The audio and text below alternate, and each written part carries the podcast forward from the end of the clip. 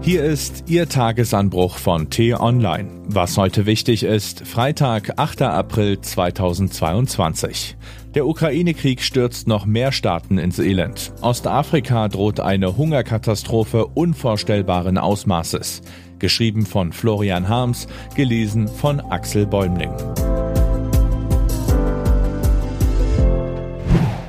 Das Brot geht aus. Wie es wohl Maria Ake geht, vier Jahre jung war sie, als Florian Harms ihr vor zweieinhalb Jahren begegnete. Sie litt an Malaria, Fieber, Diarrhoe und Unterernährung. Ob der kleine Bodang noch lebt? Kaum mehr als zwei Kilogramm wog er, konnte kaum atmen. Ich wünsche mir so, dass meine Kinder irgendwann einmal zur Schule gehen können, sagte seine Mutter Angelina.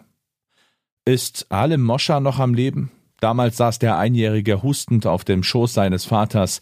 Seine Mutter war wenige Tage zuvor gestorben. Oder Esther Konga, ein zweijähriges Häuflein Elend auf einem grünen Laken, paralysiert vom Hunger und der Malaria. Als Florian Harms die Jungen und Mädchen damals im Kinderkrankenhaus in Juba sah, wie sie unter einem notdürftigen Pavillon in der Hitze und dem Staub dahindermerten, schrieb er im Tagesanbruch, dass er ihre Gesichter nie mehr vergessen würde. Nicht alle Prophezeiungen, die er ihnen Tag ein, Tag aus im Tagesanbruch auftischt, bewahrheiten sich, diese schon.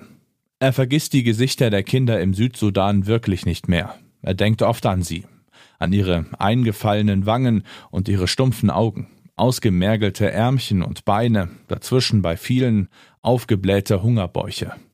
Was Nahrungsmangel anrichtet, sah er damals mit eigenen Augen, und seither ist die Lage in dem bitterarmen Land im Osten Afrikas noch schlimmer geworden.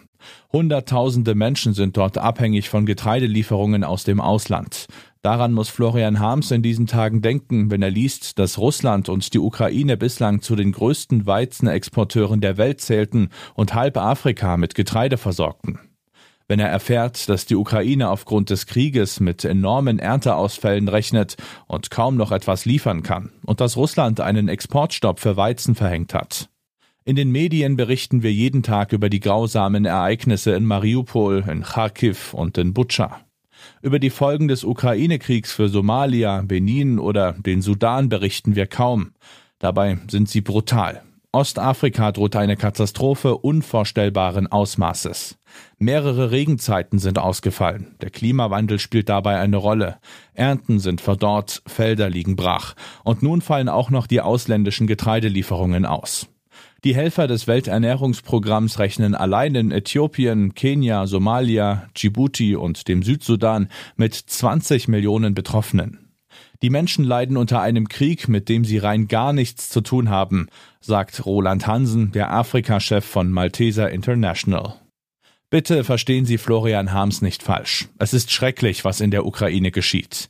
Und er findet es großartig, dass so viele Deutsche für die ukrainischen Flüchtlinge spenden. Hat er auch gemacht.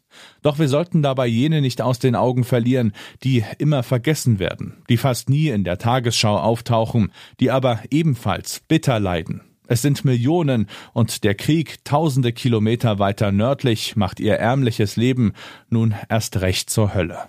Vielleicht denken Sie ja daran, falls Sie ein paar Euro übrig haben. Die Leute der Welthungerhilfe von UNICEF und den Maltesern wissen sie sehr gut einzusetzen. EU-Chefin in Kiew. Die EU-Kommissionspräsidentin wird zum Solidaritätsbesuch in Kiew erwartet, wo sie Präsident Volodymyr Zelensky trifft. Sie ist die erste westliche Spitzenpolitikerin, die seit Bekanntwerden der Massaker in die Ukraine reist. Morgen nimmt sie in Warschau an einer Geberkonferenz teil, bei der Geld für Flüchtlinge gesammelt wird. In der Vergangenheit musste Frau von der Leyen viel Kritik einstecken. Heute verdient sie ein Lob. Was heute wichtig ist. Die T-Online-Redaktion blickt heute für Sie unter anderem auf diese Themen.